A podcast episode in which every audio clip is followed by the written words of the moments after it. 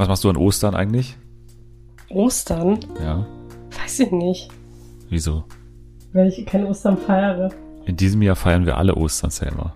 Ja, Ja, in Kassel. mit der Passion. Ja, genau. da kann man sich nämlich jetzt bewerben, um das Kreuz zu tragen. Mhm. Und du darfst jetzt noch ein paar Minuten lang überlegen, ob du das machen willst, ob du da quasi die Fernsehen für alle Gruppen Einladung annehmen willst oder ob du da einen auf, äh, nee, ich bin zu hübsch dafür machst. Also das schon mal nicht. Mhm. Denke aber, dass ich, äh, Stopp, stopp, stopp, Ich noch nicht, nicht, noch nicht darf ich? verraten, noch nicht verraten. Gleich, Okay. nach dem Intro. TV for everyone, we really love TV.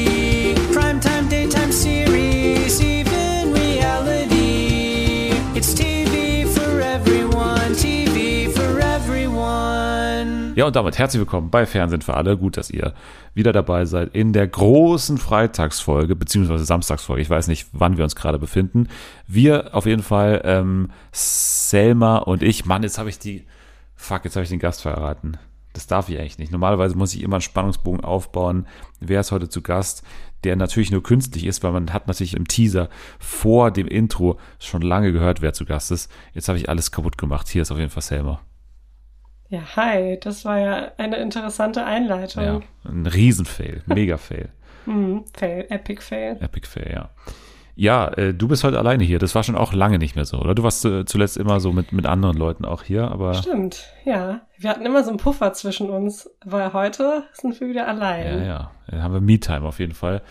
Mhm. Das ist auch nötig, denn heute wird es natürlich neben dem Dschungelcamp, äh, über das wir gleich im Detail sprechen, natürlich auch um den ESC gehen. Und da wirst du gleich interner aus NDR-Kreisen auspacken. Davon gehe ich auf jeden Fall stark aus.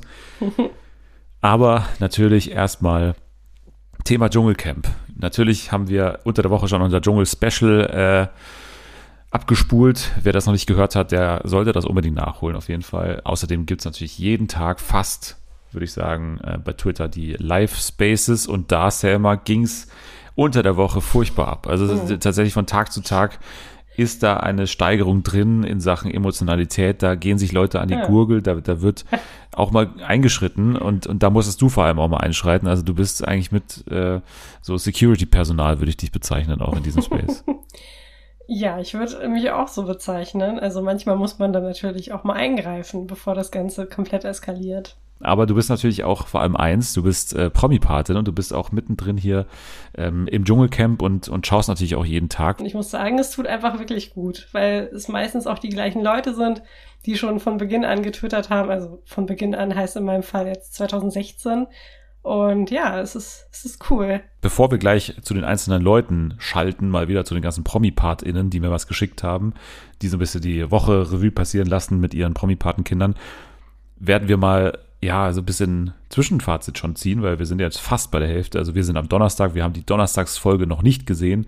Da könnte es abgehen, da gehen ja Kim Virginia, Tim und äh, Felix äh, zur Dschungelprüfung, da können wir noch nichts drüber sagen, aber der Rest, da können wir vielleicht mal ein erstes Zwischenfazit ziehen. Äh, wie der Cast so funktioniert hat, wie uns die Staffel an sich gefällt, das Drumherum. Ich muss, glaube ich, sagen, dass es mir weniger gut gefällt wie letztes Jahr. Ich glaube, das war noch so eine Spur drüber. Aber ich finde, dass wir trotzdem auf einem relativ hohen Niveau unterwegs sind im Dschungel. Also es macht schon Spaß. Es ist lustig. Wir hatten jetzt noch nicht den Riesenstreit oder irgendwie die große Eskalation zwischen ganz vielen Leuten. So vereinzelt natürlich kleinere Sachen. Aber im Großen und Ganzen muss es das auch gar nicht sein, Stand jetzt. Also man freut sich trotzdem irgendwie auf jede Folge und ähm, geht dann auch immer mit so einem, ja, mit so einem gemischten Gefühl in, in, im besten Sinne des Wortes raus, weil man hatte eigentlich in jeder Folge bisher mal was Trauriges, mal was Emotionales, mal was sehr Lustiges, mal ein bisschen Streit. Also es ist immer eine gute Mischung, oder? Ja, da bin ich ganz bei dir. Also ich finde auch, es ist alles dabei. Ähm, auch, ja, also so ein paar kleinere Konflikte, wie du schon gesagt hast, es muss auch nichts Größeres dabei sein. Wobei ich denke, dass sich da durchaus was entwickeln könnte. Also jetzt gibt's ja so ein paar Änderungen beziehungsweise ein paar Strafen für die Leute und ich glaube auch dieses ganze Zusammenspiel von sie essen nicht genug, dann die Bestrafung von der Produktion und einzelne Konflikte, die sich eh schon die ganze Zeit so ein bisschen auftun. Also da könnte es auf jeden Fall krachen, aber wie du schon gesagt hast, es muss jetzt nicht unbedingt sein, es ist auch so schon unterhaltsam genug. Was ist denn für dich so das größte Ausrufezeichen bisher im Dschungelcamp? Also wer vielleicht als Person, welche, welcher Streit, welche Situation? Wenn du ans Dschungelcamp 2024 denkst, an welche Situation denkst du stand Donnerstag 20 Uhr 52? Boah, es sind mehrere Sachen dabei. Also ich könnte mich jetzt nicht auf eine Sache festlegen, aber wenn ich jetzt etwas nennen müsste, dann ist, glaube ich, das Präsenteste einfach Kim Virginia und Mike, weil sie ständig ihn belabert und ständig provoziert und ständig seine Aufmerksamkeit sucht. Ich glaube, das ist das, was mich so am meisten nervt vielleicht sogar. Also nervt es auch im Sinne von, äh, du willst es nicht mehr sehen oder nervt im Sinne von, Kim Virginia nervt mit ihrem Charakter, aber es ist irgendwie unterhaltsam so zuzuschauen. Nee, ich find's auch nicht unterhaltsam, mir das anzuschauen. Also ich glaube, das könnte komplett weg, weil es hat einfach, man hat keinen Mehrwert. Man denkt sich einfach nur, was ist denn los mit der? Warum muss das jetzt sein? Warum müssen da irgendwelche privaten Dinge äh, breitgetreten werden von ihm? Und ihm ist es ja auch sichtlich unangenehm. Und ich glaube auch für alle, die da drum herum sitzen, ist es auch unangenehm. Also ich könnte gut und gern darauf verzichten. Ja, also ich habe ja am, am Dienstag schon äh, gemeint, dass glaube ich, ich weiß gar nicht, ob ich es gesagt habe, es verschwimmt alles, weil ich natürlich jeden Tag über das Dschungelcamp in verschiedenen Farben und Formen rede. Aber ich glaube, ich habe es gesagt, dass ich schon das Gefühl hatte, dass am Anfang beide Bescheid wussten, sozusagen, dass diese Geschichte jetzt erzählt wird und dass sie erzählt werden muss, auf eine Art, weil sie sind ja irgendwie mit Ankündigungen, ja, Sex, da sage ich nicht nein im Camp und äh, mhm. ja, ich werde natürlich dann nochmal schauen, was da irgendwie geht. Also das ist ja bei beiden auch äh, bewusst so gespielt geworden. Also das ist ja, das war ja deren eigene Schuld sozusagen, dass das irgendwie passiert ist. Ja. Aber dann ähm, ja, hatte Kim Virginia ja ihre Prüfungstage, ne, dann ist sie aber wieder rausgewählt worden, also raus, da ist sie eben nicht mehr in die Prüfung gewählt worden, dann ist, hat die, die Layla-Era hat angefangen und dann hat für meinen Begriff Kim Virginia so ein bisschen, ja, das Gefühl gehabt vielleicht, dass sie jetzt nicht mehr so vorkommt oder so und dann hat sie ja gesehen, ja, aber diese Mike-Geschichte, keine Ahnung, von ihm kommt jetzt nicht furchtbar viel, ich könnte halt nochmal zwölfmal dieselben Dinge erzählen, von wegen, ich könnte jetzt mal über dich auspacken. Ich werde jetzt einfach mal das sagen, was alle wissen müssen über dich und immer quasi ankündigen, ankündigen, ankündigen, dass da irgendwas kommt. Ich packe jetzt aus, äh, so, und dann kommt nur so häppchenweise überhaupt was. Ja, aber du hast mir doch äh, verschwiegen, dass du bei deiner Mutter wohnst und mhm. hast kein Geld und so und, und dir ging es ja so schlecht. Haarausfall. Haarausfall, ja, aber das kam ja dann, das kam ja jetzt ganz äh, neu quasi noch dazu. Äh, das ja, ist ja dann diese ja. Eskalationsstufe, die, die dann schon noch eine Stufe höher ist, wo man ja. dann merkt, okay, das sind jetzt so Dinge, die hätte sie vielleicht nicht unbedingt erzählt, aber jetzt, mhm. weil sie, weil sie ganz verzweifelt ist, packt sie jetzt sogar irgendwie Sachen eben über äh, Haarausfall und Depressionen an, anscheinend mhm. bei Mike irgendwie aus plus nochmal irgendwie das Kind nochmal reingezogen, also so ganz, so ganz verzweifelt eben nochmal versucht, diesen Streit in die Länge zu ziehen. Ja, also man merkt echt, dass es schon sehr gewollt ist und dass sie darauf bedacht ist, sich so ein bisschen in den Fokus zu rücken und ihr jedes Mittel recht ist. Weißt du was, wir fragen jetzt einfach mal jemanden, der natürlich bestens Bescheid weiß, was da abgeht. Wir müssen mal nachfragen bei der Promi-Patin von Mike Heiter. Man hat das Gefühl, oder ich habe das Gefühl, dass er davon jetzt durchaus aber auch profitieren könnte, ne? weil ein Kontrast zwischen jemand unsympathischen und jemand neutralen heißt ja normalerweise, dass der Neutrale sympathisch wird für das Publikum. Das ist ja die, mhm. die normale mhm. Dschungellogik. Und das Gefühl habe ich jetzt auch gerade bei Mike Heiter. Er muss gar nicht viel machen, weil er das Glück hat, dass da jemand irgendwie die Gegenspielerin ist, die das Publikum nicht so wahnsinnig gerne mag. Und ich bin gespannt, wie äh, Jule das sieht, weil Jule ist die Promi-Patin von Mike Heiter. Mein Patenkind Mike hatte eigentlich eine ganz gute Woche. Also ich finde, dass er sich äh, sehr gut geschlagen hat und auch genau das abliefert, was man von ihm so gedacht hatte im Vorfeld. Ist einfach ein netter, ruhiger Typ, der sich mit allen versteht. Und ich bin eigentlich ganz froh, dass sich diese Männerfront äh, mit äh, rund um ihn, Felix, David und Fabio nicht, äh, nicht entwickelt hat, wie ich es vorher vielleicht dachte, sondern dass ähm, ja, äh, er und äh, Fabio so ein bisschen sich von ihm distanzieren konnten. Ähm, er hatte sehr süße Momente mit Lucy. Also ich denke daran an das Gespräch über seine Tochter oder zum Beispiel äh, da, wo die beiden über die Karriere von ihr gesprochen haben und er ein wunderschönes Ständchen zu Daylight gegeben hat. Wenn man an ihn denkt, dann muss man natürlich automatisch Kim mit einbeziehen, denn die meiste Sendezeit hatte er mit ihr. Und ich finde, dass in den ganzen Streitereien er wirklich top reagiert hat. Er ist die ganze Zeit ruhig geblieben, ähm, hat sich nichts von ihr sagen lassen, ähm, hat den Streit auch gar nicht gesucht. Alles hat an ihm so abgeprallt. Und ich finde, besser hätte es einfach nicht machen können. Ähm, ja, und er hat einfach mit der ganzen Geschichte abgeschlossen. Und ich glaube, dass ihm das auch so ein bisschen helfen kann, wenn man so bedenkt an die Story von Domenico und Evelyn. Da war das ja auch so ähnlich, dass ein Ex-Paar im Dschungel war und ähm, Dominik die ganze Zeit Streit gesucht hat und ähm, ja, und Evelyn da einfach überhaupt keinen Bock hatte und dann Dominik relativ früh rausgeflogen ist. Und Mike ist ja jetzt immer noch relativ ruhig. Also er ist ja eigentlich schon ein sehr lustiger Typ, was auch in manchen Szenen rausgekommen ist. Aber ich glaube, er kann da auf jeden Fall noch mehr. Und ich kann mir halt vorstellen, dass er so ein bisschen gehemmt durch Kim ist, weil sie dauernd so schlechte Stimmung gegenüber ihn verbreitet und auch Layla und sowas. Und ich glaube, sobald sie rausfliegt, und ich bin mir relativ sicher, dass sie ähm, eine der ersten sein wird, die das Camp verlassen wird, dann glaube ich, ist er so ein bisschen freier und ich glaube, dann fühlt er sich auch wohler und dann kann er, glaube ich, noch ein bisschen mehr lustige Momente liefern. Ja, und vielleicht gibt's auch eine kleine Love Story mit Layla, das hat sich ja so ein bisschen angedeutet. Ich würde mich auf jeden Fall für die beiden extrem freuen. Ich finde die beiden richtig süß zusammen. Und wenn es am Ende nur eine Freundschaft ist, ist es für mich auch absolut in Ordnung.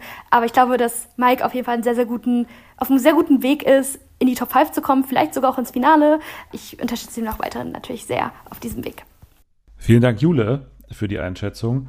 Ja, also ne, so nervig das Ganze mit Kim Virginia ist, kann es aber auch sehr viel Gutes mit sich bringen für Mike. Und ich finde, dass Jule da schon ziemlich gut zusammengefasst hat. Und ich lieb's natürlich auch, mit wie viel Herzblut sie in dieser ganzen Patensache drinsteckt. Ich liebe, ich liebe diesen Elan, mit dem sie über Mike Heiter spricht. Und ich finde auch, er ist ein ziemlich feiner Kerl. Also ich habe jetzt, ich glaube, ich habe ihn jetzt in ein paar Formaten gesehen und war immer so ein bisschen, ja, eher so vorsichtig, weil ich generell mit diesen ganzen Trash-TV-Leuten, die aus irgendwelchen Dating-Shows kommen und so, nicht so richtig klarkomme. Aber ich muss sagen, dass Mike sich bisher in meinen Augen sehr gut geschlagen hat und auch diese ganzen Szenen mit Lucy, die ja eine meiner Favoritinnen ist, ähm, ja, waren schon sehr herzerwärmend. Vor allem, wie Jule schon gesagt hat, dieses Gespräch über seine kleine Tochter. Aber äh, Stichwort Love Story mit Layla, ich meine, wir sind ja normalerweise nicht die allergrößten Fans, wenn, wenn sowas irgendwie in so kurzer Zeit dann nochmal so vom Zaun gebrochen wird, irgendwie auf, auf hm. Teufel komm raus, muss jetzt irgendwie eine Love Story entstehen. Das ist ja normalerweise hm. der Promi Big Brother Move dass man dann irgendwie sagt, ja, ja äh, Mischa hat jetzt mal ein Grinsen, so in die Richtung von mhm. äh, hier der Schweizer Bachelorette. Da muss jetzt äh, zwei Wochen lang diese Geschichte durcherzählt werden und in jedem Sprechzimmermoment muss das dann auch nochmal reingeschnitten werden und müssen, müssen die danach mhm. gefragt werden. Und, und ich muss aber sagen, dass hier jetzt das, ja, zwei, also wenn es die zwei Leute sind, dann sind es zwei Leute, die, finde ich, mit so einer Entspanntheit daran gehen, weil das mhm. jetzt eben nicht an Tag 1 passiert, sondern vielleicht an Tag 5, 6, wo man dann wirklich davon sprechen kann, okay, die finden sich halt nett, also die, die reden halt miteinander ja. und er redet dann mit einer jüngeren Frau, ich glaube, weiß nicht, fünf, sechs Jahre jünger, glaube ich, aber jemand, der im Alter ungefähr von Kim Virginia ist, der nicht Kim Virginia ist. So. Und das ist schon mhm. äh, das, was, glaube ich, Leila für ihn attraktiv macht, gerade da drin.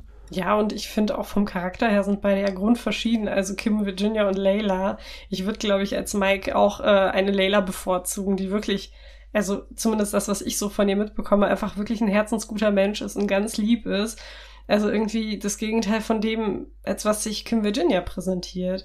Ich, ja, ich bin auch nicht so ein riesiger Fan von diesen ganzen Love Stories, vor allem wenn sie ganz oft auch so sehr krampfhaft erscheinen, wenn man einfach irgendwie Sendezeit haben möchte.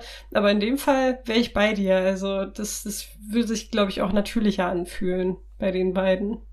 Ja, safe. Also ähm, bin gespannt. Ähm, die werden noch, glaube ich, viel Zeit miteinander verbringen, weil beide, glaube ich, äh, mhm. weit äh, kommen werden wenn du dich entscheiden müsstest, wer, wer gewinnt denn gerade? Also ist es jemand von den beiden oder hast du deine Sarah Kay noch auf dem Zettel oder, oder noch jemand anderes?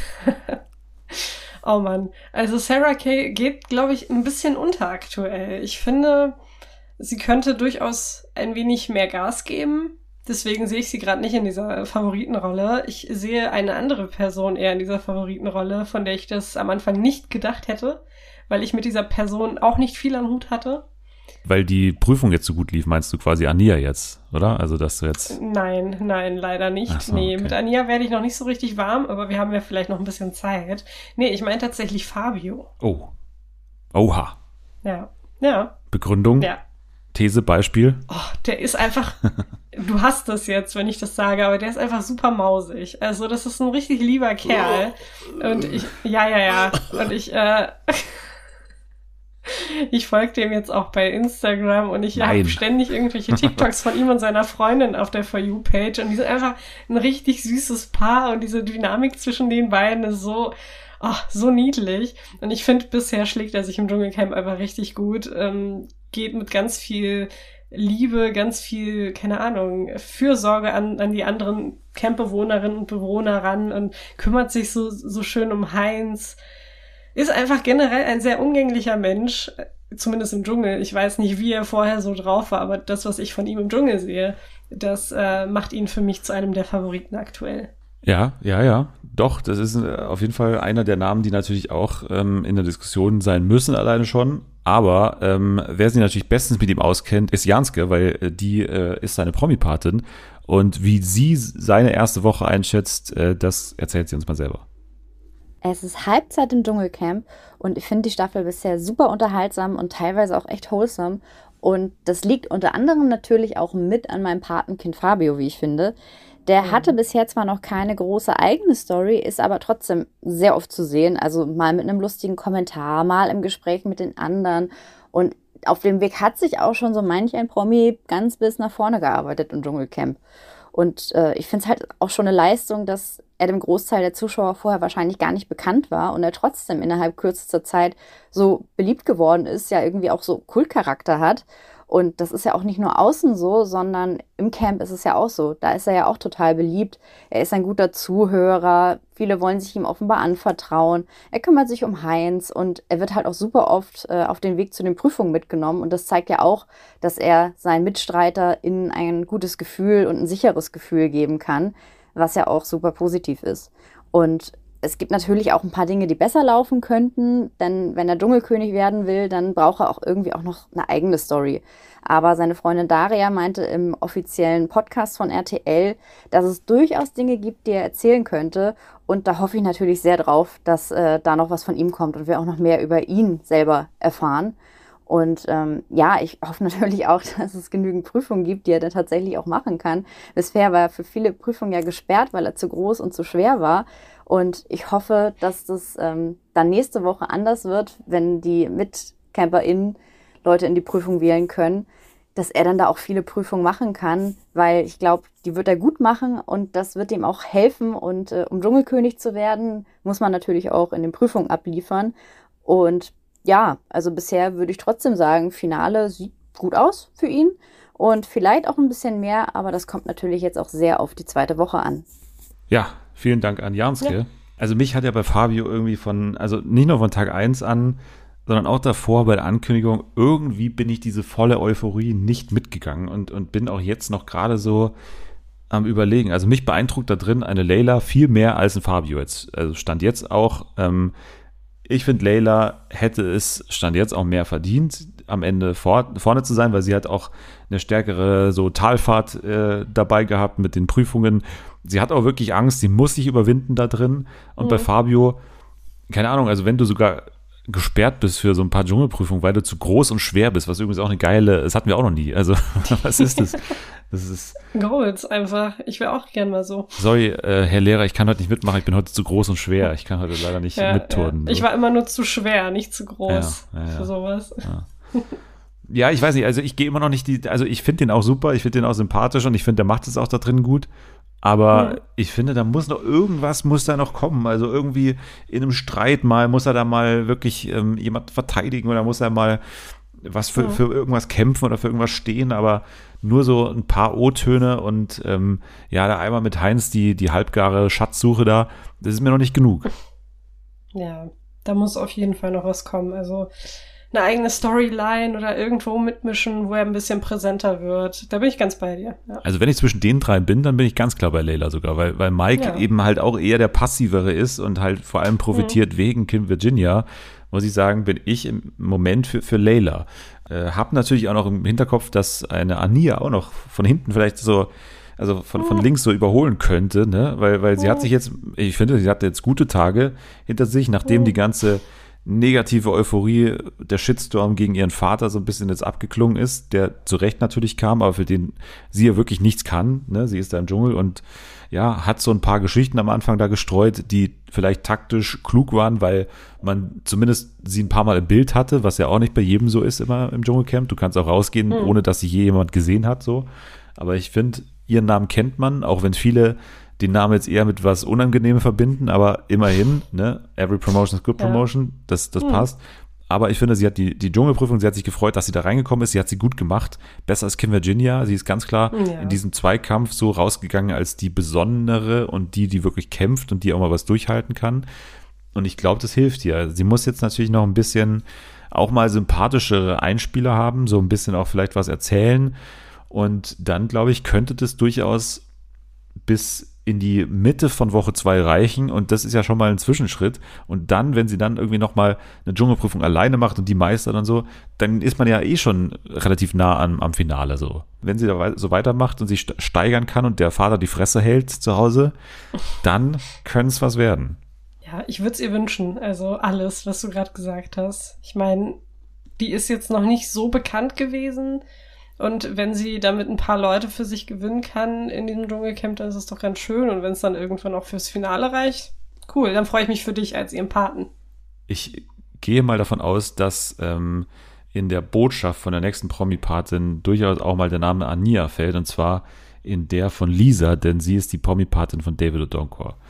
Ich kann es heute eigentlich ganz kurz machen. Im Großen und Ganzen bin ich zufrieden mit seiner Leistung. Er hatte sympathische Momente, beispielsweise als er über seine Verletzung gesprochen hat und deutlich gemacht hat, dass die Familie an erster Stelle steht. Ja, das ist bei so einer Karriere vielleicht nicht immer für alle selbstverständlich. Man merkt ihm aber schon auch an, dass er vor allem bei den schlecht absolvierten Dschungelprüfungen ein bisschen mehr Leistung von den anderen erwartet hätte. Ja, und er kommuniziert das äh, dann auch ganz deutlich. Ähm, da kommt wahrscheinlich einfach so ein bisschen der Sportler durch. Aber andererseits, er sagt das einmal und dann ist auch wieder gut. Ne, er steht wiederum nicht am Feuer und betuschelt das mit den anderen Alpha-Männchen, um Stimmung zu machen. Als er Teamchef war, da hatte ich so ein bisschen den Eindruck, RTL wolle ihn strenger darstellen, als er ist und als würde er mit harter Hand durchgreifen. Das fand ich ein bisschen übertrieben. Und so krass kam es zumindest bei mir als Zuschauerin nicht an. Ich kann wiederum auch absolut nachvollziehen, dass er von dem einen oder der anderen ja einfach genervt ist. Alles in allem empfinde ich ihn als sehr authentisch. Für die Krone braucht er aber noch ein bisschen mehr Sendezeit, die vor allem mehr von ihm zeigt als sein Körper unter der Dusche. Zum Angeschmachte von Ania ist ja eigentlich mittlerweile schon alles gesagt. Ich muss trotzdem noch mal ganz kurz meinen Senf dazugeben. Ich will wirklich nicht prüde sein, aber irgendwann fand ich es dann wirklich peinlich und unangebracht. Man möge sich mal vorstellen, es wäre andersrum gewesen und es wären zwei Männer, die da am Lagerfeuer sitzen und so reden. Da hätte es, glaube ich, keiner mehr so witzig gefunden. Aber ihre Liebe scheint ja mittlerweile eine alte Kamelle zu sein. Und wenn er es überhaupt mitbekommen hat, dann hat das gut überspielt. Also, ja, alles soweit okay. Ja, hoffentlich geht er nicht noch mehr zwischen den vielen starken und zugegeben auch interessanten Charakteren unter und muss dann vielleicht viel zu früh das Camp durch zu wenige Anrufe verlassen. Ja, das werden wir sehen. Aber ich gebe ihn noch nicht auf. Vielen Dank, Lisa. Mal wieder auf den Punkt hier und mit einer guten Analyse, glaube ich, der ersten Woche von David Odonkor. Ja, ich, also klar, er ist auch ein Siegeskandidat, ne? Einfach qua Position als Sportler und natürlich irgendwie Volksheld, muss man ja schon sagen, äh, die ganzen WM 2006 Leute. Ich glaube, dass ihm letztendlich das Angeschmachte von Ania sogar helfen wird, weil ich glaube, diese Bilder, die wir dank Anias Einspieler quasi bekommen haben, oder nicht wir, sondern eher die, die älteren Damen 60 plus, dann werden die so merken, ja stimmt, da hat die Ania doch recht. So, der ist doch wirklich ganz hübsch. So, ruf ich mal für den an. Ich glaube, dass, da gibt es so, so einen guten Prozentsatz an Leuten, die genau so denken, dass sie mal dann vor Augen gezeigt bekommen, ja stimmt, das ist doch wirklich so ein, so ein Schwieger, so ein Typ, für den rufe ich jetzt an, für den bin ich jetzt mal. Und der kann ja auch, ähnlich wie bei Mike und äh, Kim Virginia, nichts dafür, dass die jetzt so unangenehm ist, sondern er ist ja, eher der, der dann äh, nicht so wirklich was damit zu tun hat. So, das Opfer quasi. Ja, aber ich bin, ich bin auch der Meinung, da muss dann noch so ein, so ein Schritt mehr kommen, außer nur der Teamchef zu sein. Wobei er da nicht nur äh, so harte Ansagen irgendwie gemacht hat, von wegen, du hast hier mal deine Klopapierrolle, hier ist deine, hier ist deine, hier ist deine, sondern es gab auch zum Beispiel die Szene mit Lucy, als Lucy ja, Ja, wirklich so ein bisschen so außer, außer Kontrolle war, gefühlt. Also da, als sie da ihr, nicht ihr Handtuch, sondern ähm, als sie da quasi auf die Suche gegangen ist nach der Übeltäterin, Ja. die da ihre Unterwäsche auf, auf ihre Klamotten da drauf gelegt hat. Mhm. Also da äh, war ich schon so der Meinung, dass, dass sie da so ein bisschen übertreibt, nicht nur mit Ania-Brille. Mhm. Und da war David, glaube ich, in der Situation zum Beispiel schon irgendwie ganz cool und hat auch ganz gut reagiert, Ja. einfach mal Arm um sie gelegt und hat gesagt, ey, alles nicht so schlimm, wir müssen jetzt hier nicht komplett durchdrehen, so. Ähm, aber wo wir gerade bei Lucy sind, müssen wir natürlich zu Black Ranger mal schalten, weil Black Ranger Ja. hat sich besonders mit Lucy beschäftigt und ich bin gespannt, wie er bisher so ihren Auftritt findet, weil jetzt ganz so präsent, wie man vielleicht denken könnte oder davor erwarten durfte, vielleicht war sie ja gar nicht in der ersten Woche. Hm. Hey, liebes FFA-Team, ich hoffe, es geht euch gut. Ich bin noch im Dschungelcamp-Fever natürlich und hoffe, ihr natürlich auch. Ich finde, Lucy macht sich extrem gut. Wie ich es vorausgesagt habe, steht sie natürlich für sich selber ein, wie man jetzt bei den zwei Gates gesehen hat. Unter anderem einmal bei dem Handtuchgate und bei dem Sockengate. Finde ich cool, dass sie es einfach angesprochen hat. Klar, beim zweiten Mal hat sie natürlich jetzt Widerspruch bekommen, unter anderem von Ania. Wurde aber meiner Meinung nach sehr gut geklärt. Wurde nicht zu doll aufgebauscht, meiner Meinung nach. Man hat halt auch schon tolle Seiten von ihr gesehen, unter anderem auch natürlich eine verletzliche Seite, weil wie ihr es schon besprochen habt, hat sie kurz vor dem Einzug leider einen Hund verloren, den sie einschläfern ähm, musste. Oder, also, beziehungsweise sie musste vor Ort in Australien die Entscheidung treffen, ihn einzuschläfern zu lassen. Was ich ein bisschen schade finde, ist, dass es noch relativ natürlich an der Oberfläche kratzt. Mich hätte noch weiter interessiert natürlich über sie, wie es natürlich jetzt mit ihrer Liebesbeziehung weitergeht, weil da, als sie zum Beispiel Sarah Kern direkt darauf angesprochen hat, hat sie relativ schnell und sicher abgeblockt, was natürlich ein gutes Recht ist. Hätte mir einfach nur da gewünscht, dass sie nochmal einfach nur ein bisschen weiter erzählt, weil ich denke, dafür ist das Dschungelcamp einfach nochmal da, einfach von sich einfach nochmal mehr zu erzählen. Ähm, ich wünsche mir für nächste Woche und ich glaube auch, dass sie auf jeden Fall wir nochmal eine Power Lucy auf jeden Fall nächste Woche sehen werden, weil die wird auf jeden Fall Prüfungen rocken. Die wird ja zum, zum Glück auch gewählt, weil man merkt richtig, die hat Bock, die hat Murmeln in den Hintern, wir kennen sie so. Und ich finde nach wie vor hat sie eine gute Chance noch auf die Krone. Ja, vielen Dank an den Ranger.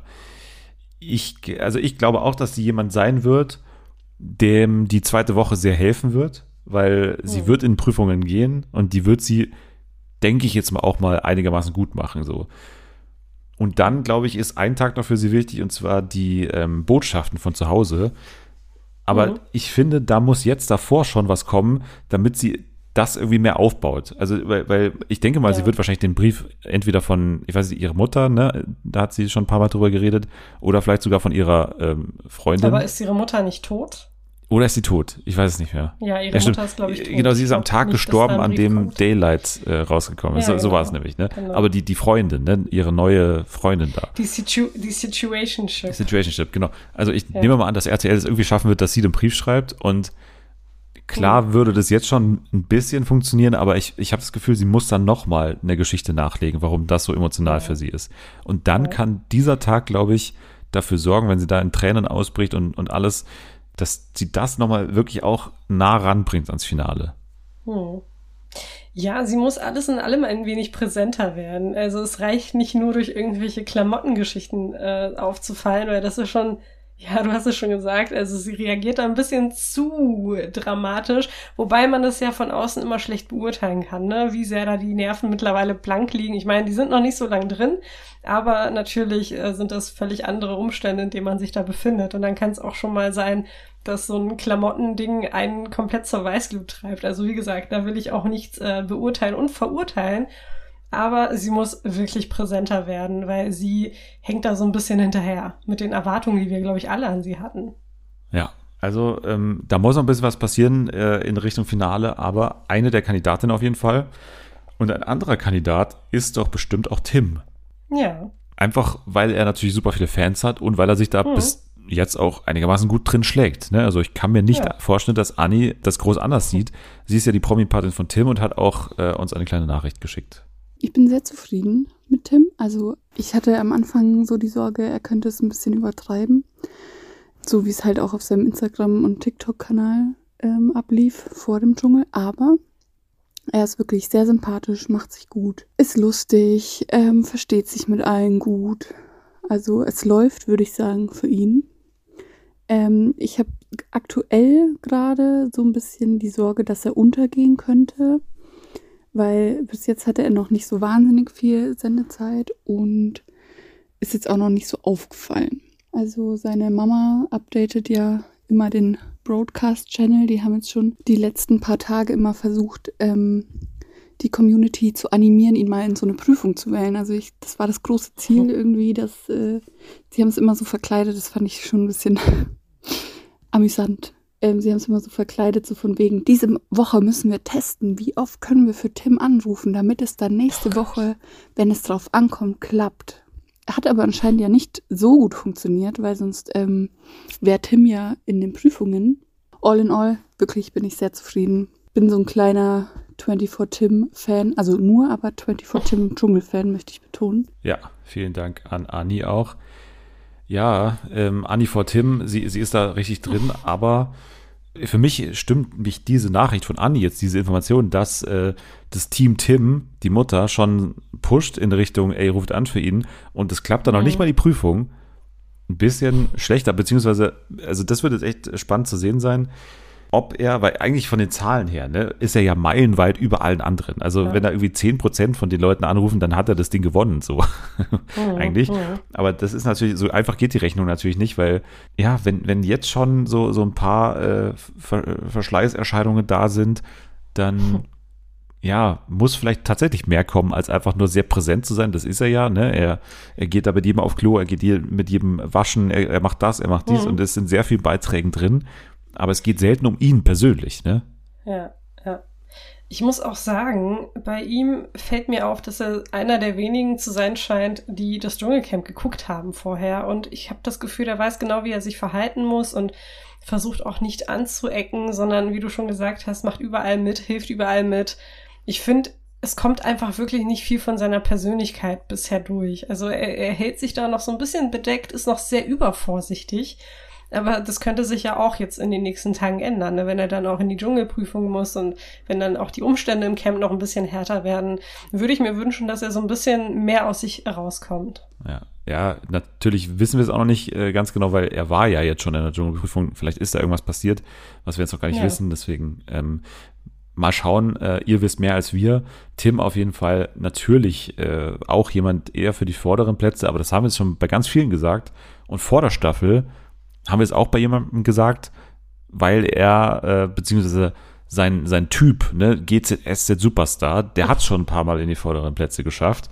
Und ich würde mal sagen, Felix von Jascharow wird spannend, ob er es, ob er es quasi äh, im, im Schatten von einem Björn Schlönvogt oder so auch schafft, so weit zu kommen. Ich würde mal sagen, da muss mich Natalie jetzt mal ganz stark davon überzeugen, dass, es, dass er das Ruder noch rumreißen kann. Äh, hier ist aber Promipate Natalie mit ihrem Urteil zu Woche 1 von Felix von Jascharow. Hallo. Ja, Felix hatte eine interessante Woche. So an Tag zwei dachte ich schon so, ja komm, also ich bin wirklich komplett, komplett raus aus diesem Patenprogramm, weil ich auch nichts mehr weiter sagen werden kann, äh, weil Felix einfach so egal sein wird und nicht gezeigt werden wird. Und dann hat es sich ja doch in eine andere Richtung entwickelt. Und ja, jetzt ist er ein bisschen zu so einem Mini-Winnie-Feindbild geworden. Ja, was jetzt, also ich finde ihn jetzt nicht so schlimm, ehrlich gesagt. Aber es wurde natürlich auch ganz gut zusammengeschnitten. Ähm, ja, seine Verlobte ist allerdings recht enttäuscht über manche Szenen, die da so gezeigt wurden. Also natürlich nicht von ihm, sondern eben ja von der Produktion. Und es haben auch echt viele Freunde, die auch in der Öffentlichkeit stehen, dann äh, auf Instagram gepostet, dass er eben im echten Leben nicht so ist, wie äh, es dort teilweise dargestellt wurde. Also zum Beispiel dieses, dieser Zusammenschnitt, wo er dann eben ja, erzählt hat, dass er irgendwie mit den Black Eyed Peas feiern war und sowas. Ähm, anscheinend spiegelt ihn das jetzt nicht so gut wider. Und ja, zu dieser Szene mit dem Gemüseschneiden hat allerdings keiner was gesagt. Also ich, schätze mal, da gab es jetzt nichts, was man irgendwie schönreden konnte. Aber für die Sendung ist es natürlich toll. Und ja, die Essensprüfung ist natürlich, wenn diese Podcast-Folge rauskommt, schon vorbei. Und ich hoffe einfach, dass äh, Felix entweder richtig abgekackt hat, so wie Lukas Cordalis letztes Jahr, ähm, damit man da irgendwie einen guten Konflikt hätte.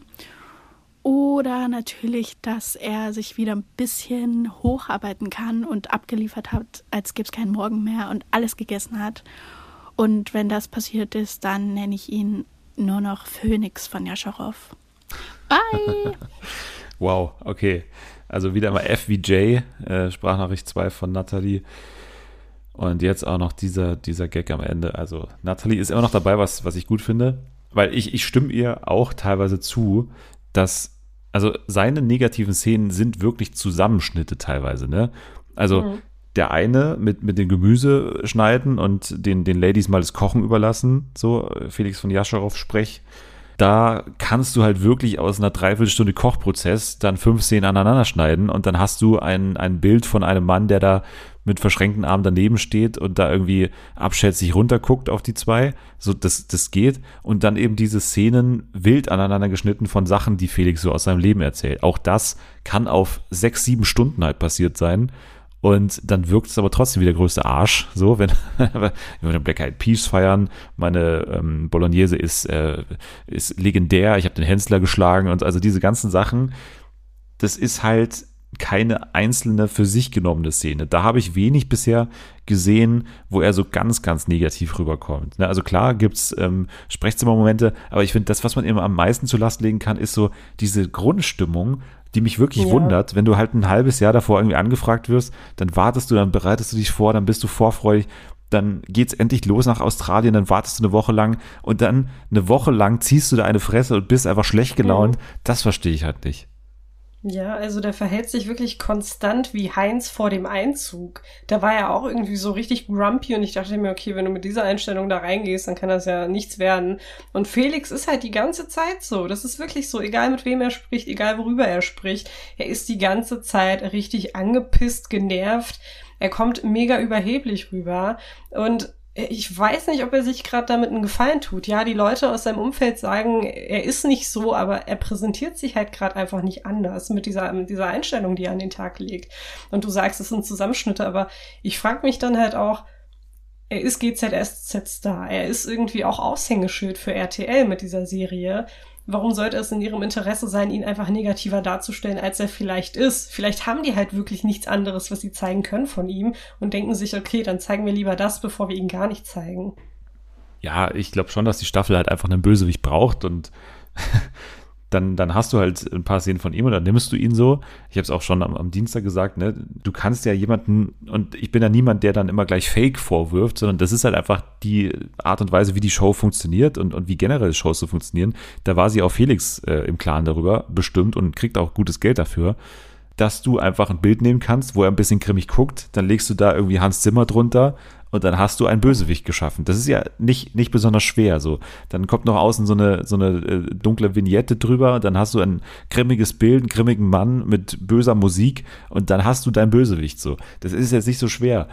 Aber er bietet es an und, und klar, das Argument von dir ist auf jeden Fall gut. Ne? Warum hat, hätte RTL ein Interesse daran? Aber ich glaube, dass Dschungelcamp oder die Dschungelcamp-Redakteure sind natürlich nicht direkt RTL, die ja jetzt irgendwie ein groß, größeres Ziel mit, mit Felix von Jascharow noch haben, dass er irgendwie die, die ultimative Chartshow mal übernehmen soll oder so. Ich glaube, die Leute werden trotzdem für ihn anrufen, die ihn mögen, die werden ihn auch verteidigen, weil genau die Leute, die ihn gut finden, sind Leute, die vielleicht eine Layla oder eine Kim Virginia vielleicht halt Kacke finden, einfach weil die so mhm. aussehen, wie sie sind und weil es irgendwelche unerzogenen Gören sind oder was auch immer die Meinung von so Facebook-Frauen ist. Das ist halt, glaube ich, ich glaube, das, das passt alles ineinander und ich glaube nicht, dass Felix von Jascharow so ganz, ganz viel von seiner Kernklientel verloren hat, sondern eher, dass er keine neuen Fans dazu bekommen hat, so, mhm. glaube ich. Mhm. Jetzt hast du ihn schon angesprochen, Heinz Hönig, ne? Also ganz schwieriger Auftakt, erster Tag Katastrophe. Man dachte sich, hä, was ist mit dem los? So, und dann aber, ja, dann kam der Schuhlöffel, den ähm, Julia schon am ähm, Dienstag angesprochen hat, der, der sie auch so ein bisschen in diese Staffel reingeholt hat. So habe ich Julia auf jeden Fall verstanden. Und ich bin gespannt, was Julia, die Promi-Patin von Heinz Hönig, jetzt so zu seinem restlichen Auftritt sagt, weil er ist ein bisschen aufgetaut und hatte auch ein bisschen Screentime außerhalb von Grumpy sein und was sind das für Schuhe? Ich finde, Heinz macht das richtig gut im Dschungel. Er ist irgendwie fröhlich und von Tag zu Tag wirkt irgendwie zufriedener und gelassener und irgendwie auch fitter als am Tag zuvor. Es gab jetzt die Schnitzeljagd mit Fabio. Die beiden waren richtig süß, wie sie einander unterstützt haben und sich geholfen haben. Ich habe im Podcast gehört, dass Daria erzählt hat, dass Fabio immer noch so Probleme mit seinem Knie hat und dass er wirklich darauf achten muss, dass er nicht stolpert oder dass dort keine Wurzel ist. Und ich denke, die beiden sind vielleicht echt so was wie Partner, die gemeinsam so aufpassen, dass keinem von beiden was passiert und dass sie nirgendwo stolpern. Was mir wirklich gut gefallen hat, ist das, ähm, wie Heinz sagt, Molding. Und er macht diese komischen Tö Töne und Geräusche und so. Und wenn man so Dschungel guckt und nicht mehr so ganz fit ist und dann hört man einfach diese Geräusche, ja, ich finde, das macht richtig Spaß. Das ist super. Was mir gar nicht gefallen hat, war der Moment, als er irgendwie Kim so angegangen ist in dieser blöden Toilettenpapierdiskussion. Und ich, ah, irgendwie war das so an der Sache vorbei und es ging doch jetzt gar nicht darum, wie sie es gesagt hat und keiner hat ihr zugehört und ich finde, Heinz hätte sich da einfach raushalten sollen. Also das war einfach, ja, blöd. Es gibt noch ein Thema, was mich sehr beschäftigt. Wieso ist Heinz für jede Dschungelprüfung gesperrt? Irgendwas ist da doch nicht richtig und das kann doch auch nicht so richtig stimmen, weil kann er gar nichts oder ist irgendwie alles zu gefährlich und so richtig macht das keinen Sinn. Ich habe im Podcast die Theorie gehört, dass er sich vielleicht den Vertrag hat reinschreiben lassen, dass er zu keiner Prüfung gehen muss. Was auch irgendwie komisch ist, weil er ist ja im Dschungel und wieso geht er dann zu keiner Prüfung? Und die Situation, wenn Sonja und Jan sagen, ähm, du bist es vielleicht oder du bist es oder du bist es nicht, dann gehen sie ja auch immer zu Heinz. Was die Sache noch viel absurder macht, weil für wen ist das Theater? Weil Jan und Sonja wissen ja, dass es Heinzig ist. Wir Zuschauer für den Bildschirm wissen das auch, weil wir haben ja gesehen, dass er gesperrt ist. Heinz weiß es wahrscheinlich auch, weil im Vertrag drinsteht, dass er es nicht machen will. Wird er wissen, dass sie ihn nicht wählen können? Also machen sie die ganze Show für die Camper. Und mit welchem Zweck? Also sollen die denken, Heinz kann das, aber Heinz ist immer gesperrt. Sehr, sehr, sehr komisch. Und dann habe ich recherchiert und gefunden einen Artikel auf der RTL-Seite, auf dem erklärt wird, dass 2021 ein Verbraucherinsolvenzverfahren eröffnet worden ist gegen Heinz und dass das ganze Verfahren 2023 aufgehoben wurde dass es aber jetzt immer noch Gläubiger gibt und Heinz immer noch seine Schulden tilgen muss. Und in diesem Artikel steht drin, dass man davon ausgeht, dass Heinz seine Gage dafür nutzt, diesen Gläubigern ihre Schuld zu tilgen. Ganz am Ende vom Artikel sagt er, lasst mich da hingehen und alles wird gut. Und wenn man das mal so betrachtet, würde ich sagen, ja, Heinz, alles wird gut. Tschüss! Ja, vielen Dank, Julia. Süß. Hat sich wieder sehr stark reingefressen in die, mhm. in die mhm. Tiefen von Heinz Hönig Internet, Darknet. Äh, ja. ja, also ich bin ja nicht in dieser Verschwörungstheorie mit, mit ähm, der hat sich das im Vertrag schreiben lassen und so dabei, mhm. so, also so richtig. Ich kann mir vorstellen, dass ähm, es eine sehr umfangreiche Krankenakte gibt zu Heinz Hönig und ja. das wirklich mehr im Argen liegt, als wir, als wir das so sehen. Und mhm. dass das einfach ähm, vielleicht aber auch schon allen klar war von, von Beginn an sozusagen, wen wir uns da einkaufen. Und dass es aber trotzdem das Ganze wert war. Und ich finde, es ist, ist ja, es ist wirklich wert. Also ich finde wirklich, ja. dass Heinz das irgendwie rechtfertigt. Er ist jetzt nicht ganz präsent, aber ich finde dieses Grumpy-artige und so, das, das ist schon gut, das tut denen irgendwie gut. Also viele haben auch irgendwie Respekt oder vielleicht auch ein bisschen Schiss vor Heinz. Das ist auch nicht schlecht mhm. für die Staffel. Man hat die gute Bromance mit Fabio und ja, ich bin, ich bin jetzt aber sehr gespannt, wie es jetzt quasi nach dem Freitag weitergeht, weil er zieht da wirklich durch so. Ne? Er hat jetzt nicht ans Aufgeben gedacht, wahrscheinlich gerade wegen dieser Insolvenz, die Julia da gerade rausgekramt hat. Und ähm, kann mir vorstellen, dass es aber jetzt sehr schnell bergab geht und dass er da irgendwie schnell im Sprechzimmer sitzt, von wegen Bitti Rufi an nix. Ja, also ich würde es uns jetzt nicht wünschen, weil ich auch finde, dass er schon ganz gut, also dass er dem Camp ganz gut tut und auch der Sendung ganz gut tut, aber es ist immerhin schon ein Erfolg, dass er so lange ausgehalten hat, weil bisher hatten wir das ja immer mit älteren Teilnehmern, dass sie meistens nach zwei, drei Tagen, mm, also wirklich Maximum, wieder gegangen sind und gesagt haben, nee, ich kann das nicht mehr. Und ich bin auch bei dir mit dieser ganzen Prüfungsgeschichte. Also wenn man sich einmal die Prüfungen anschaut, die wir bisher hatten, finde ich halt nicht, dass die Prüfungen für jemanden wie Heinz gemacht waren. Deswegen kann ich es auch verstehen, dass er jetzt nicht unbedingt da in diese Schleuder geworfen wurde, äh, wie Kim Virginia und gesehen. Ania. Oder halt in, in diese ganz krasse Prüfung, in die Layla gehen musste, in luftiger Höhe. Ich hätte ihn da jetzt auch nicht unbedingt gesehen. Deswegen glaube ich eher dran, dass es tatsächlich den Prüfungen geschuldet war und nicht dem Vertrag oder irgendeiner Klausel in dem Vertrag. Ja, also Heinz Hönig und jetzt ist während unserer Aufnahme tatsächlich noch die oder eine der letzten, also wir haben Jani Bär ist die einzige, die nicht äh, abgegeben hat, wenn, wenn irgendwie der Gong äh, geschlagen hat. Macht aber nichts. Wir haben ja genügend über Kim Virginia schon geredet. Aber jetzt die ja. letzte, die noch während der Aufnahme der Sendung jetzt quasi ihre Sprachnachricht abgeschickt hat, ist ähm, die liebe Tilda und sie ist ja die Promi-Patin von Layla und ich finde, das ist es passend, dass die, also von uns zumindest oder von mir zumindest die Favoritin jetzt gerade auf den Sieg nochmal das letzte Wort jetzt hat. Warum wahrscheinlich, nehme ich jetzt mal an, ich habe es noch nicht gehört, warum wird Layla die Dschungelkönigin? Ich bin mir sicher, dass, dass äh, Tilda da gute Gründe dafür findet. Hallo ihr Lieben, Halbzeit bei Layla. Mein Patenkind macht sich sehr gut. Ich bin außerordentlich stolz, so wie clean sie damals auf David. Macht sie super. Ich bin froh, dass die Pechsträhne jetzt inzwischen abgerissen ist und sie nicht mehr in die Prüfung gewählt wird.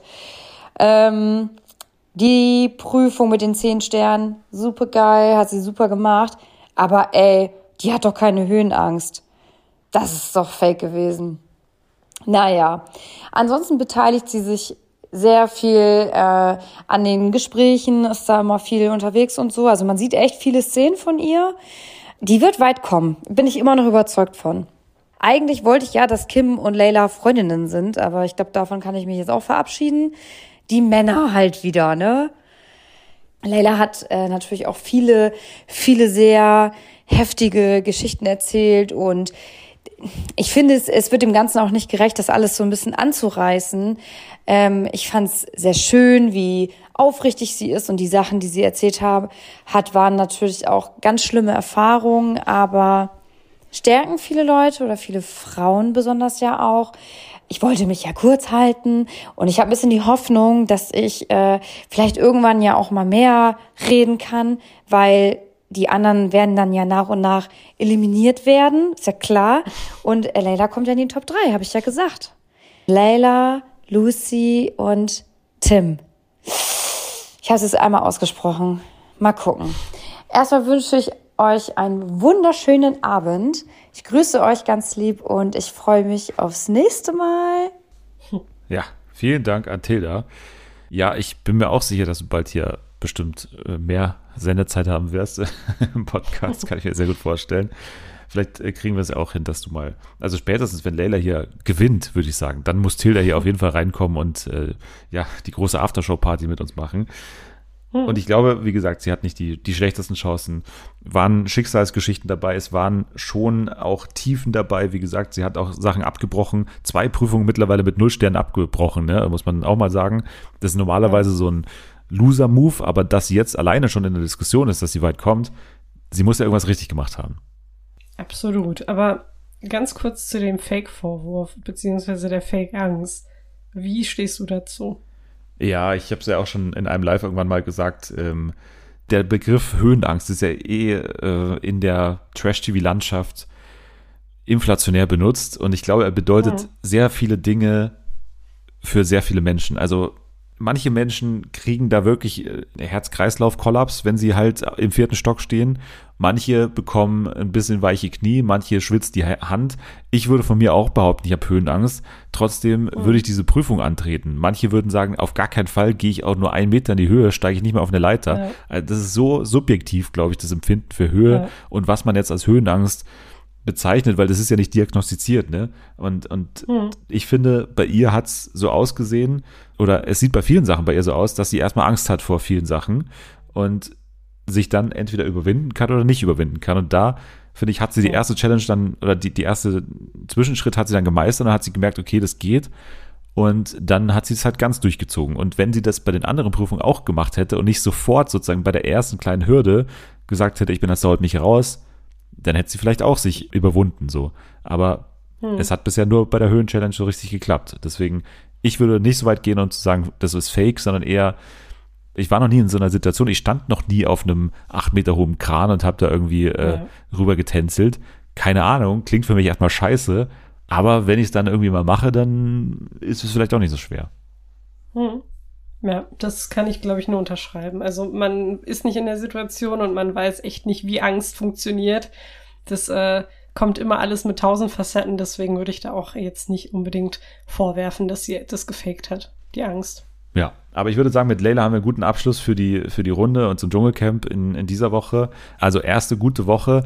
Wir haben unsere Schätzung teilweise sehr präzise abgegeben, wie, wie weit die einzelnen Stars kommen. Wir hoffen natürlich auf äh, für dich Sarah Kay und für mich Ania, dass es dann doch vielleicht ein paar Plätze weitergeht, als sich jetzt vielleicht andeutet. Aber mal sehen, wie weit es äh, für unsere Schützlinge geht. Das auf jeden Fall zum Dschungelcamp. Und apropos Dschungelcamp, es läuft für uns in wenigen Minuten. Deswegen müssen wir uns mit dem Rest der Folge jetzt ein bisschen beeilen. Aber ich glaube, das tut dem Ganzen gut, dass wir uns jetzt ein bisschen kurz halten. Ich wollte mit dir nur ganz kurz absprechen, dass wir uns am 27. März dann halt den, den Zug nach Kassel buchen müssten. Jetzt dann wahrscheinlich schon und uns dann gleichzeitig auch bewerben sollten. Denn das geht in diesem Jahr. Man kann sich bewerben für die Prozession bei Die Passion. Also man kann sich bewerben dafür, das Kreuz vom Kasseler Markthofplatz zum Kasseler Schlemmer Meilenweg zu tragen. Das geht in diesem Jahr. Und du bist dabei und ich bin dabei, oder? Ich glaube, ich habe in der Woche anderes zu tun. Etwas, was ziemlich wichtig ist. Ah, ja. Aber ja, ich glaube nicht, dass ich diesmal dabei sein kann. Vielleicht im nächsten Jahr. Witzigerweise ist es ja so, ich meine, ich habe jetzt nicht den genauen äh, Daten im Kopf, aber dass ähm, Jani, Bär und Jule da Anni und mich besuchen wollten. Das heißt, wir vier werden wahrscheinlich sogar echt zusammen sein. Und Stark. jetzt könnte man natürlich sagen, sparen wir uns den Trip nach München so äh, und fahren vielleicht dann direkt nach Kassel und tragen da mal ein Kreuz durch die Gegend. Why not? Ich meine, es klingt auf jeden Fall nach einer guten Teambonding-Experience. Also Würde ich auch sagen. hätte ich nicht äh, besser was zu tun, würde ich auch dazu stoßen. Was ist denn jetzt das viel Bessere in dieser Woche? Was ist da so, so viel besser in dieser Woche? Äh, Volontariatssachen vielleicht. Vielleicht. Es steht alles noch in den Sternen, aber die Woche ist es dann auf jeden so. Fall, das weiß man schon. Aber kann man sich ja. dann nicht, also zumindest der NDR, ich meine, der hat doch da Verständnis, Ja. nicht?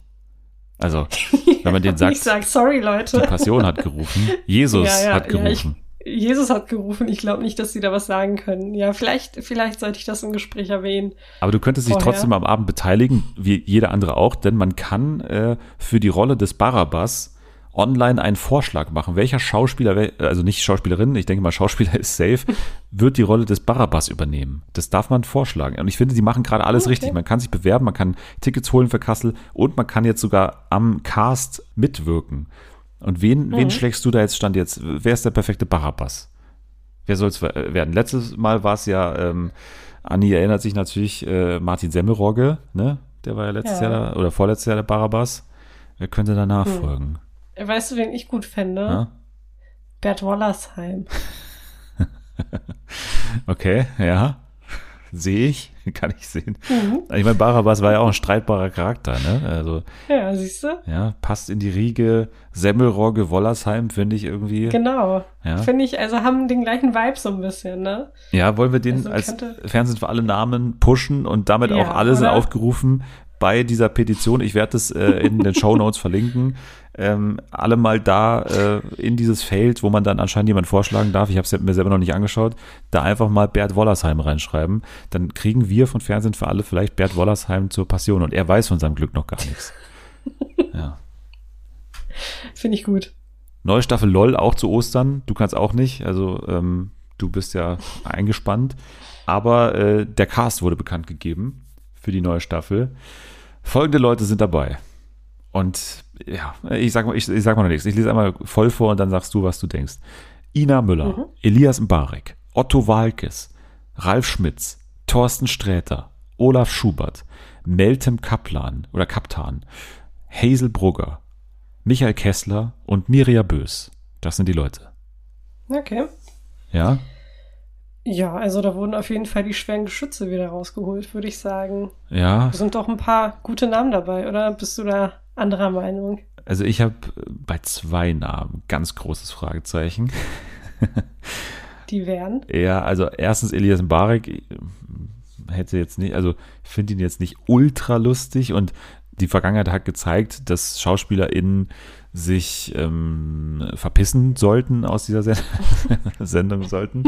ähm, nein, aber ich weiß nicht. Also es muss jetzt aus meiner Sicht nicht sein. Der wird es nicht wahnsinnig lange durchhalten, denke ich mal.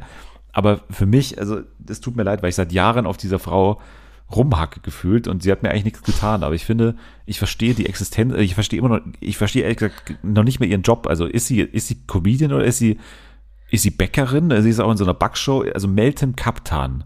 Habe ich noch nie gecheckt, was die Frau eigentlich macht, ehrlich gesagt. Also, keine Ahnung. Absolut gar kein Grund dafür, aber ich, ich habe die Person habe ich noch nicht vollständig ergründet, ehrlich gesagt. Ich kenne sie ehrlich gesagt auch nicht. Ich musste gerade nebenbei googeln. Hast du schon weil mal gesehen? mir der Name auch nichts gesagt hat. Nee, ich habe sie auch nicht gesehen. Na, das ist ja auch mal was. Ja. Glückwunsch an LOL. Und ich- Jemand, den es selber noch nicht mal gesehen hat. Okay.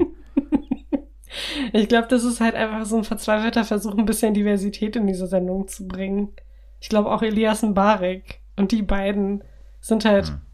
Ja, wahrscheinlich echt so ein verzweifelter Versuch, weil es ja bei jeder Staffel äh, diesen Aufschrei gibt von wegen, ihr seid halt nicht divers. Die haben immer eine Person, die nicht irgendwie Bio-Deutsch ist. Aber- und ich glaube, das war jetzt so der, der, der verzweifelte Versuch, das noch so ein bisschen zu retten. Aber, ist nur meine aber Vermutung. auch geil, dass ich gerade auf den beiden Mikra-Babys so rumgehauen, Ja, habe. Das Einzige. denk mal drüber nach. ja. Ich hatte schon die Angst, so bitte, die zweite Person sollte nicht diese Ja. Meltem sein, aber dann war es sie natürlich. Ich meine, Otto Walkes ist Ostfriese ne? und äh, Ja, Hazel ist Schweizerin. So. ja, hm. Ja. Hm. Hör auf. Ina kommt aus Das Hamburg. Norddeutschland. Ja. Hu- Hurenson und so. Ja, sch- Aber ja, ich, also ich finde den Cast jetzt, macht mich jetzt nicht sonderlich an. Ich bin gespannt auf, halt auf Otto, wie er das Ganze irgendwie annimmt. Mhm. Keine Ahnung, ich kann es mir nicht ganz vorstellen, aber ich kann mir gut vorstellen, dass viele irgendwie eine Beziehung zu ihm haben und irgendwie vielleicht den als Vorbild sehen und dann könnte es irgendwie eine ganz gute Chemie haben. Ich glaube, dass Michael Kessler irgendwie das ganze Spiel vielleicht ganz gut beherrschen könnte, so Mhm, kann ich mir ja. vorstellen. Thorsten Schräter, Schräter habe ich gesagt, Thorsten Sträter sowieso, also der, der hat ja, glaube ich, auch schon mal gewonnen, wenn mich nicht alles täuscht. Gute Runde, aber mit so ein paar dicken Fragezeichen. Ich bin auch auf eine Ina Müller irgendwie in dem Kontext mal gespannt. Ja, Mhm. und, und von Miria Böse war jetzt auch noch nicht der, der Riesenfan, ehrlich gesagt, aber ähm, naja, lol. Ostern ist es wieder soweit. Ja, und am äh, 12. Februar ist ja Super Bowl. Den schauen wir natürlich mit Chicken Wings in der Hand und Fett auf dem äh, T-Shirt werden wir den natürlich auf der Couch verbringen. Und für alle, die dann dranbleiben wollen, kommt äh, ja es zu einer TV-Premiere und zwar direkt danach. Also um 4.30 Uhr hat sich eine Sendung den Sendeplatz gesichert, die jetzt bald schon bei RTL Plus anläuft am 8. Februar, die heiß erwartet ist, und zwar die Survival Show Alone die wird dann, wenn die ganzen Männerabende zu Ende gehen, wenn da gesoffen wird, wenn da gefressen wird, wenn da Football geguckt wird, dann läuft eben noch die Survival Show danach. Ich glaube, das ist ein guter Move, da die TV-Premiere zu setzen, wo man natürlich denkt so, Hm. hä, 4.30 Uhr ist unsere erste Sendung, wollt ihr uns verarschen, RTL? So, aber ich glaube, das ist vielleicht gar nicht so blöd. ja. Danke für den Kommentar. Ähm, jetzt aber wieder zurück zum öffentlich-rechtlichen Rundfunk und zum ESC, zum NDR. Und jetzt habe ich natürlich selber hier, nicht ohne Grund, denn Selma darf jetzt mal hier ungeblümt auspacken. Das, was sie beim Kollegen Einsi Einser nie darf, darf sie jetzt mal richtig tun. Du darfst jetzt hier mal wirklich deine echte Meinung sagen zu den deutschen ESC ja, VorentscheidskandidatInnen, die ja noch nicht Mhm. mal vollständig sind, denn es kommt natürlich noch dazu, ähm, eine Person oder eine Band, ein Act, der sich jetzt ähm, davor ähm, den beiden Jurymitgliedern namens Ray Garvey ja, da müssen sie sich jetzt noch durchstreiten äh, und dann ähm, kann noch jemand da rein reinstoßen in dieses Feld, aber erstmal haben wir folgende Leute, Max Mutzke, Isaac oder Isaac, Leona, Marie Reim, Galant, 99 und Ryan oder Rin. Ich weiß noch nicht mehr genau, wie man ihn ausspricht. Rick. Ich glaube Rick Ach. oder Rick, weil der heißt ja bürgerlich auch Rick und dann ist es quasi nur so ein Buchstabenspiel. Dann hat hier, RYK. ja, bei mir hat mein, mein Pages-App hat äh, Rin draus gemacht mit N hinten. Oh, Ja, okay. Ja. ja, aber das sind die Leute. Ja. Also, ähm, Mhm. und na- natürlich noch äh, Bodine Monet, Bodine Monet. Mhm. Ja, die ist auch noch am Start, habe ich hier fast aufgrund des Seitenumbruchs unterschlagen. Erste Reaktion von Selma, die war, also ich habe es nicht ganz verstanden, weil du hast äh, auf Twitter hast du einen großen verteidigenden Post gegenüber von den Leuten geschrieben, nach dem Motto, Ja. international ähm, gibt es Meinungen, die das irgendwie gut finden und wir Deutschen reden Mhm. die jetzt alle super schlecht. Aber dann habe ich wieder so in privaten Chats irgendwie so durch die Blume gesagt bekommen, ja, äh, so ganz happy bin ich auch nicht. Ja, also ich finde ja generell diese Einstellung, dass man alles auseinandernehmen muss, dass man alles direkt, keine Ahnung, schlecht darstellen muss, so nervig. Und das hat man einfach ganz oft in dieser deutschen ESC-Community. Ich bin natürlich nicht mit allen Songs happy und ich bin, glaube ich, auch nicht mit dem ganzen System happy, wie diese Lieder ausgesucht werden. Aber ich muss sagen, dass mir persönlich die Musikauswahl ein wenig besser gefällt als im vergangenen Jahr. Also hier sind jetzt, ja, sind denn nicht alle Songs, die ich zum ESC schicken würde oder die ich halt persönlich auch gerne hören würde. Aber es sind auf jeden Fall, ja, zwei, drei Songs dabei, mit denen man schon was reißen könnte beim ESC, wenn man das dann richtig anstellt und wenn man dann auch dieses ganze Zusammenspiel aus Song, aus Performance, aus Bühnenbild gut macht. Also ich bin halt nicht so der Fan von, wir müssen jetzt alles direkt schlecht machen. Ja, äh, ich natürlich auch nicht. Aber ähm, eigentlich bringt uns so ein Eindruck von wegen, ja, insgesamt okay, bringt uns ja überhaupt nichts. Also die wollen ja, dass wir jetzt einen schon jetzt irgendwie im Kopf haben, wo wir sagen, safe, der muss es auf jeden Fall werden, weil das wird was mit dem oder mit der. So. Es geht ja am Ende nur darum, dass einer von den Leuten da antritt. Und es bringt uns ja nichts, ein okayes Teilnehmerinfeld zu haben. So. Also es geht nicht um die Breite, es geht nicht um die Quantität, sondern es geht ja um die Qualität eines Acts. Und da sehe ich jetzt Ja. noch nicht den einen Act, wo ich sage, safe, also mit dem endlich mal wieder so jemand. Das, das sehe ich noch nicht. Also mit Abstrichen sehe ich es bei ähm, hier dem Katzensong. Da kann ich mir vorstellen, wenn du da eine riesige Katze auf die Bühne stellst, die singen da ihren bekloppten Katzensong, dass das ESC-Potenzial hat. Ich äh, würde auch sagen, äh, Rick oder äh, Ja. Rick klingt wie etwas, was ähm, 2012 auch aus Finnland irgendwie hätte kommen können oder sowas in der Art. Ne? So, ein- so ein klassischer ESC-Act, wo ich sagen würde, ja, okay, kann ich mir vorstellen. Und auch Max Mutzke, obwohl der Song jetzt auf jeden Fall Mhm. nicht so gut ist wie der erste Song, den er, den er damals irgendwie gesungen hat. Ich kann mir vorstellen, dass, dass der auf einer Bühne wesentlich besser wirkt als in dem Video, wenn er da mal wirklich die große Stimme rausholt, die er ja hat. Kann ich mir das auch noch vorstellen. Auch mit dieser Hintergrundgeschichte. Er war schon mal beim ESC. Es geht auch ein bisschen um die Geschichte, ne? weil du hast dann diesen internationalen Übertragung, hast du dann immer die Vorrede des Mo- Moderators, des Kommentators und wenn du da hast, irgendwie Max, Max Mutzke kehrt nach über 22 Jahren wieder auf die Bühne zurück, die sein Leben verändert hat, dann ist es natürlich erstmal ein Hinhörer für Leute aus Litauen. So. Ja, das absolut, aber ich, ich würde bei dem Lied von Max Mutzke halt nicht unbedingt mitgehen. Also ich finde es so ein bisschen lame. Also ich finde es auch nicht gut geschrieben. Es ist jetzt kein Lied, wo ich sagen würde, ja Mann, das, es könnte irgendwas reißen beim ESC. Ich würde, wenn der dann da wirklich hinfahren würde, ihn dann auch tatsächlich eher in der zweiten Tabellenhälfte sehen. Also klar, vielleicht könnte es ein bisschen rausreißen, dass er schon mal da war, weil es wird auch ein bisschen anders mit Leuten umgegangen, die schon mal da waren. Ich glaube, die Community ist dann auch sehr, viel offener, aber ich sehe da andere Lieder tatsächlich eher äh, weiter vorne. Also du hast schon gesagt, das Katzenlied ist catchy und ja, mit einem richtigen Bühnenauftritt könnte man das ziemlich gut gestalten. Oder halt auch Rick, was mein persönlicher Favorit ist, weil das Lied ist einfach, das hat einfach diesen Aufbau eines ESC-Songs. Es steigert sich halt nach und nach. Und wenn man dann auch noch diese ganze Performance auf der Bühne mit einbezieht und die so richtig geil macht, einfach dass alles irgendwie in diesem, in dieser Halle wegfliegt, dann könnte tatsächlich auch mal eine bessere Platzierung sein als der letzte Platz.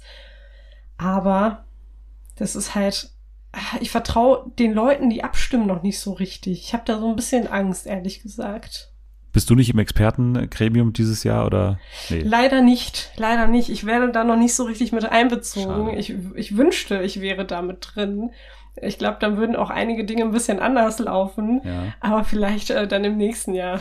Ich drücke dir die Daumen, wenn, wenn- dann ja. Jan Böhmermann das Ganze ausrichtet, bin ich gespannt, wie, wie, wie viel Oder der MDR. Oder der MDR, ja. Weil, Da, nicht, da was, gibt's ja auch jetzt aktuell, also was heißt aktuell? Die Bild hat jetzt wieder darüber berichtet, dass der MDR höchstwahrscheinlich übernimmt.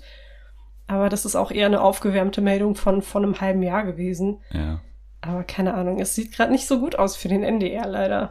Ja, äh, wird Zeit, dass du da größer einsteigst, würde ich sagen. Aber Mhm. äh, wenn der MDR übernimmt, dann kann ich mir vorstellen, dass Marie Reim so ähm, durchaus Ja. nach dem Geschmack vom MDR wäre, weil die sind natürlich verantwortlich Mhm. für die ganzen Schlagersendungen. Und Marie Ja. Reim, da kann man ja jetzt auch sagen, ne, ähm, ist vielleicht mal ein Versuch wert, so, Ja. oder nicht. Es wäre vielleicht interessant, das zu versuchen, mal was Neues hinzuschicken, aber ich glaube halt nicht, dass man, dass man die ESC-Gemeinschaft, die internationale Gemeinschaft mit einem Schlager so richtig begeistern könnte. Aber sind nicht auch viele Songs Schlager, halt die litauische Variante eines Schlagers oder halt die, die belarussische Version eines Schlagers? Also ist da nicht schon sehr viel Schlager unterwegs auf der Ja. Bühne? Ja, aber es ist halt immer ein Unterschied, aus welchem Land dieser Schlager kommt. Ich finde, deutscher Schlager hört sich einfach richtig deutsch an. Und ich glaube, der ist einfach so für unsere Ohren vielleicht normal oder gut klingt, aber. nee, nee, nee, aber das, das das, heißt ist halt genau das Gegenteil. dass- Für unsere Ohren ist er das auch eher schlecht klingend und für andere Ohren dann eventuell. Aber es gibt spannend. ja super viele Fans, super viele Schlagerfans hierzulande, denen das gefällt. Aber ich weiß halt nicht, wie es für, für die anderen Leute ankommt, die irgendwie mit Deutsch jetzt auch nichts am Hut haben und dann noch mit dieser Art von Musik, zu der man irgendwie in einem ganz komischen Takt klatschen muss. Ich weiß es nicht, aber ich wäre nicht abgeneigt, auch sowas mal hinzuschicken, einfach um zu gucken, wie es wird. Es ist aber ein bisschen der, der Ike Höfgold-Effekt, weil ich finde die Idee gut, aber den Song halt einfach nicht, nicht so Ja. geil, weil der Song ist halt, also aus meiner Sicht ist es, da hättest du die nächste Plagiatsdiskussion, die es ja immer beim ESC mit allen Songs Ja, gibt, ja. weil das ist ja, also das finde ich mit den dreisten Versuch eigentlich, weil das ist ja noch nicht mal, ist überhaupt nicht gut gemacht, weil das ist ja einfach nur wirklich Amarillo. Das ist einfach diese, diese Bierzelt-Klassiker. Also du hast noch nicht mal irgendwie Ja, ein anderes Genre. Du hast ja Bierzelt wird zu Bierzelt quasi. Und das ist einfach Mhm. nur, ich weiß auch nicht, das ist, äh, ich finde es sehr frech irgendwie. Von der Tochter von, Ma, von, äh, von Marie Reim, nee, von, äh, äh, wie heißt er? Christoph Reim. Matthias Reim und Michelle. Mich, Ich wusste nicht mal, dass die ein gemeinsames Kind Ja. haben. Ja, Die zwei Schlager. wissen sie vielleicht auch nicht mehr. Schlager-Ikonen. Wahrscheinlich nicht. Ja, ich fände es mal charmant, weil es mir aber halt auch egal ist im Großen und Ganzen. Deswegen wäre mir jetzt nicht wehgetan, wenn es äh, Rick nicht wird und stattdessen Marie Reim wir mal da vielleicht nochmal baden gehen oder auch nicht. Keine Ahnung. Wir werden uns auf jeden Fall noch viel mit dem ESC beschäftigen. Deswegen wirst du dich auch wahrscheinlich noch ein paar Mal hier dazu äußern müssen, Selma, Mhm. in den nächsten Wochen. Gibt ja noch ein paar Runden, die wir da durchlaufen müssen, bis wir dann irgendwann mal den Act haben und dann die große äh, Ja. Katze bei ähm, Kaufland irgendwann erwerben müssen, die wir dann auf die Bühne stellen.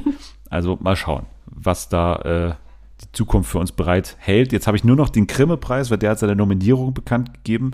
Da kann ich aber ganz schnell drüber hinweggehen und kann einfach mal ganz großzügig hier zum ähm, zur Unterhaltungskategorie kommen, weil das ist natürlich die, die vor allem für uns relevante.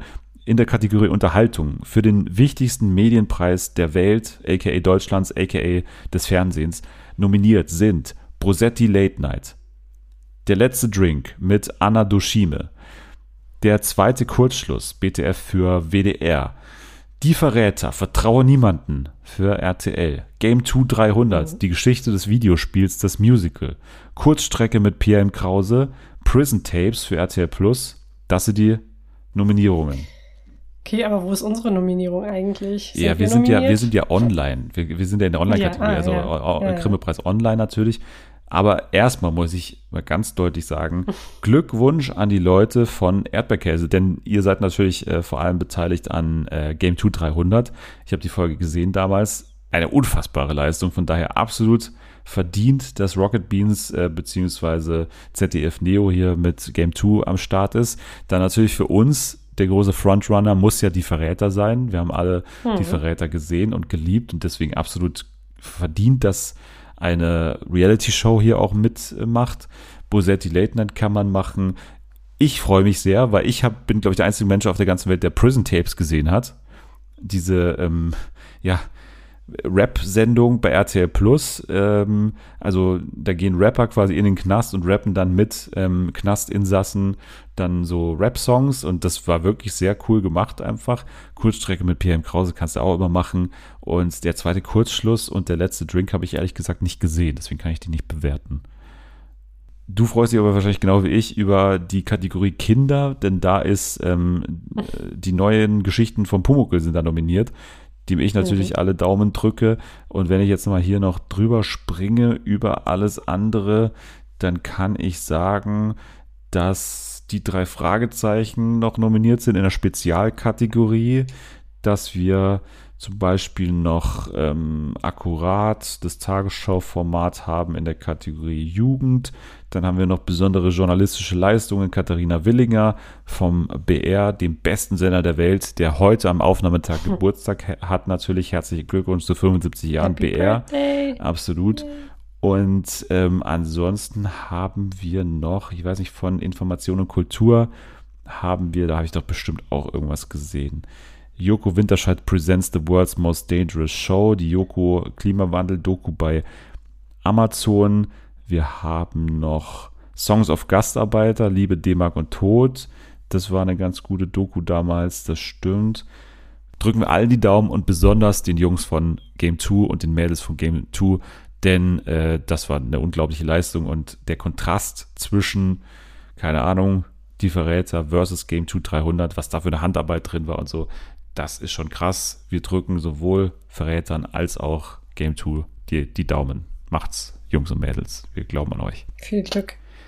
Jo, Selma, jetzt rennen wir gleich wieder ins Wohnzimmer und knallen uns vor mhm. den Fernseher, denn für uns hat der Dschungel jetzt schon begonnen. Es ist 22.18 Uhr und äh, deswegen sage ich nochmal Danke an, an Selma fürs Dabeisein.